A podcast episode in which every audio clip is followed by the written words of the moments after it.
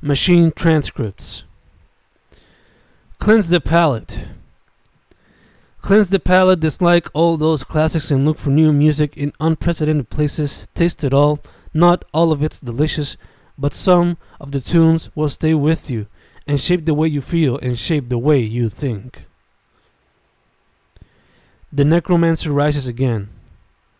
The necromancer rises again. He comes to examine the game. He likes a little bit but hates most of it, or maybe not hate, but is just disappointed that his pueblo are still stuck on the same bullshit, and sees that his people have no form of success because so many have been brainwashed by the radio and mass media to listen to the same bullshit for decades upon decades. So he does his best to help those barrier breakers, those using limit breaks to bring forth change and bring forth new ideas to the name of the game. We try to find the root. We try to find the root, but never can find it. Corruption in our system is extremely deep rooted. Little by little se van viendo los monstruos, and maybe not in our lifetime, but that of my great grandchildren, some form of huge change will be done. Hear the old fable.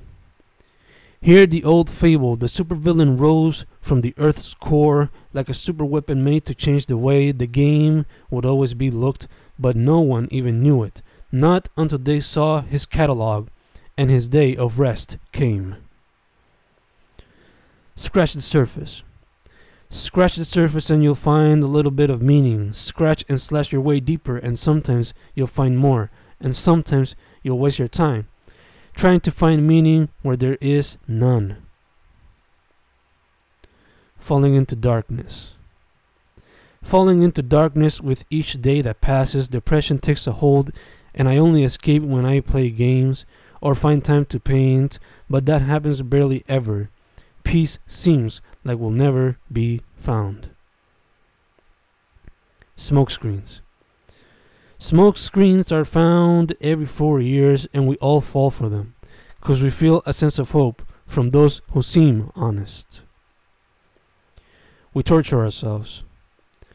We torture ourselves with each coming day, making each other unhappy because we do shit we don't like, or because we spend time on shit we know is useless but can't find ways to escape them because we're addicted, and we know we're addicted, but it's difficult to escape the addiction. Fingers crossed. Fingers crossed with each promise they make in each statement they make. Politicians.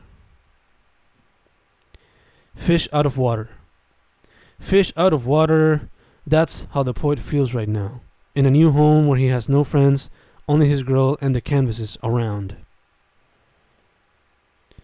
A wisp of letters. A wisp of letters eventually became a poem, which in turn expressed a feeling, idea, experience, story, entertainment, and even nonsense. A bulky brain. A bulky brain looks to drain every single thought until the poet can say no more. A while back. A while back, they said video killed the radio star, but both are very much alive in other forms of media and entertainment. So the question is asked as is with every other art form. Does anything really die? The blade. The blade is constantly being sharpened as the poet and the villain fight each other like Cloud versus Sephiroth in order to be ready whenever the game needs a shift. Moving around. Moving around like a rodent around the house, looking at all the good and the bad, Surrounding the game, the supervillain looks from afar, taking notes in order to shift trends and force others to experiment. No need. No need for so many fancy words when you can express such beauty out of common folk words you use every day when you talk to your days away. Her teeth. Her teeth are sharp as she gets ready to drain blood, like her father taught her, hunting down victims like a monster or seducer in the middle of the night. Nobody can hear you after she grabs you and bites you, and drains you and turns you into a creature of the night, while a kiss and Houdini play in the back. Adun. Adun, made of letter and words, surround that foreign world, and the poet is thrown from the heavens, looking to see what he can do to communicate with his brethren.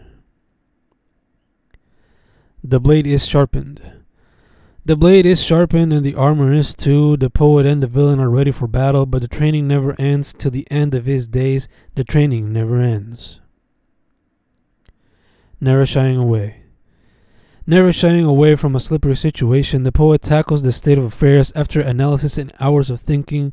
No need to spit bullshit, you can already find it on news feeds. Take time and form your own opinion. No need to become a site's minion. Disgusting. Disgusting what you see on social media. People continue to be imprisoned by corrupt cops. Not all come from the same crop, but those who stay silent are to blame too. If we want some form of change, take the garbage out so we can have a better go around.